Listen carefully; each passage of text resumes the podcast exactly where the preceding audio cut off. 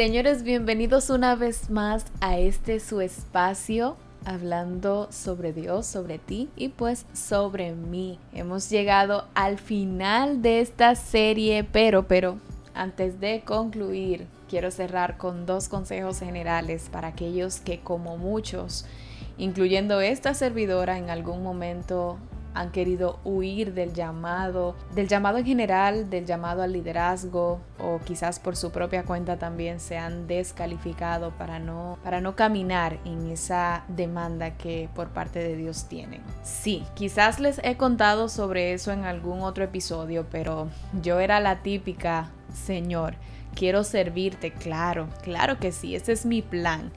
Pero realmente cuando salga de la universidad quiero trabajar en una empresa, ejercer mi carrera porque la amo, quiero estabilizarme económicamente y claro, después de mi horario laboral voy a mi iglesia y ahí pues lo doy todo en el área de servicio. Ese era mi plan. Creo que hace poco fue que entendí que no me gobierno para nada. Y claro, puede que ese no sea tu caso. Hay muchos a los que el Señor los usa de forma diferente, pero aquí más quizás que la forma en específico de lo que Dios está pidiéndote, quiero hablarte de la demanda en general, de cómo debes cuidarte en la posición que decidas tomar frente a las demandas que Dios está haciendo a tu vida. La Biblia tiene tantos diversos escenarios que siento que son tan intencionales para nosotros. Es decir, cada ejemplo de cada personaje que ahí encontramos debe ser nuestro referente de cómo hacer o cómo no hacer las cosas. Y aquí pues te quiero recordar dos. El primero es acerca de por qué no debes huir. ¿Por qué no debes de huirle a esa demanda que Dios ha puesto en tu corazón, que tú sabes que está ahí. Hablemos de Jonás. Dios llama a Jonás y Jonás huye. Dice la palabra, había un hombre en Israel llamado Jonás, hijo de Amitai. Un día el Señor le dijo, anda, ve a la gran ciudad de Nínive y avisa que voy a acabar con ella porque la noticia de su maldad ha llegado hasta mi presencia. Pero Jonás quiso escapar del Señor y se fue hacia Tarsis. Bajó a Jope, donde encontró un barco que salía a Tarsis, pagó su pasaje y descendió al barco junto con los demás que iban a esa ciudad lejos de la presencia del Señor. Después de esto ustedes saben la travesía de Jonás a causa de querer huir. Quizás todos no seamos Jonás, pero puede que muchos tengamos aparentes razones para huir. Pero si huyes al llamado, ¿qué razón de ser le darás a tu vida? A ver, si el abanico se creó para echar aire y no lo hace, ¿cuál sería la funcionalidad del mismo? ¿Crees tú que como creación de Dios marcada para un propósito en específico, encontrarás plenitud huyendo de eso? Hay muchas razones por las que quizás pensamos que huir es una buena opción. Yo, por ejemplo, tengo la mayor parte de mi vida viendo cómo se vive en el ministerio, lo demandante que es, lo agotador que resulta, el nivel de entrega que requiere y pues hace un tiempo en mi mente decía, no, yo no quiero una vida así, yo quiero una vida más tranquila. Simplemente creo que tenía un mal chip porque el que me conoce sabe que mi vida es todo menos tranquila.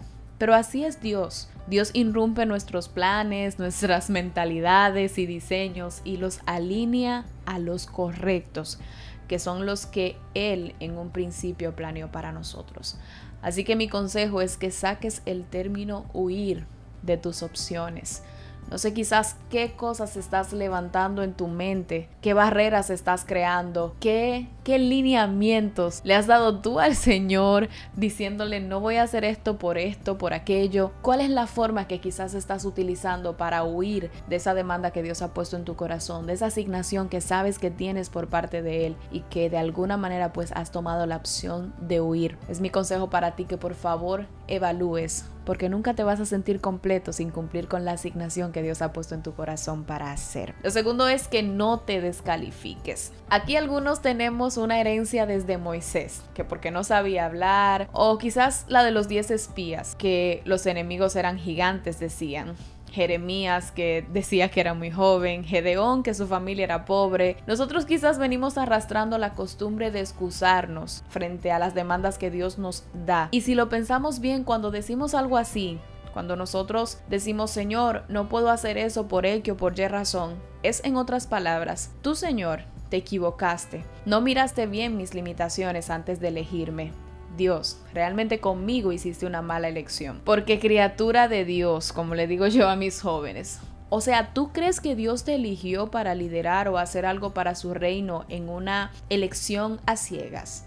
No, Él te creó cableado para eso. Aunque se te haga difícil creerlo, tus limitaciones no te descalifican porque aún con ellas Él decidió escogerte. Tus limitaciones te hacen dependiente de Él. Te recuerdan que aunque seas usado por Él, eres una obra en continua construcción que en ningún momento puede desconectarse de su creador para cumplir la asignación que él mismo le otorgó. Pero nunca tus limitaciones, si tú no lo permites, van a limitar, valga la redundancia, que tú puedas cumplir con el propósito que Dios quiere que tú cumplas, con el propósito que Dios te creó. Así que mi último consejo para ti son estos. No permitas que las opciones de huida te cieguen y se vean más atractivas que cumplir la demanda que el Señor ha puesto en tu corazón. Y tampoco pongas tus limitaciones por encima de la perfecta elección de Dios, que aún con ellas te escogió.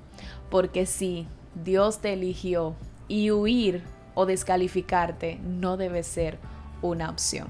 Llegamos al final de este episodio y de verdad espero de corazón que cada episodio en el que hemos hablado acerca del liderazgo te haya motivado a arrancar en esa asignación si la tienes, a hacerlo del modo como Dios espera que lo hagas y a perseguir continuamente volverte mejor en eso que Dios te ha asignado. Nos escuchamos el próximo martes y muchísimas bendiciones para ti.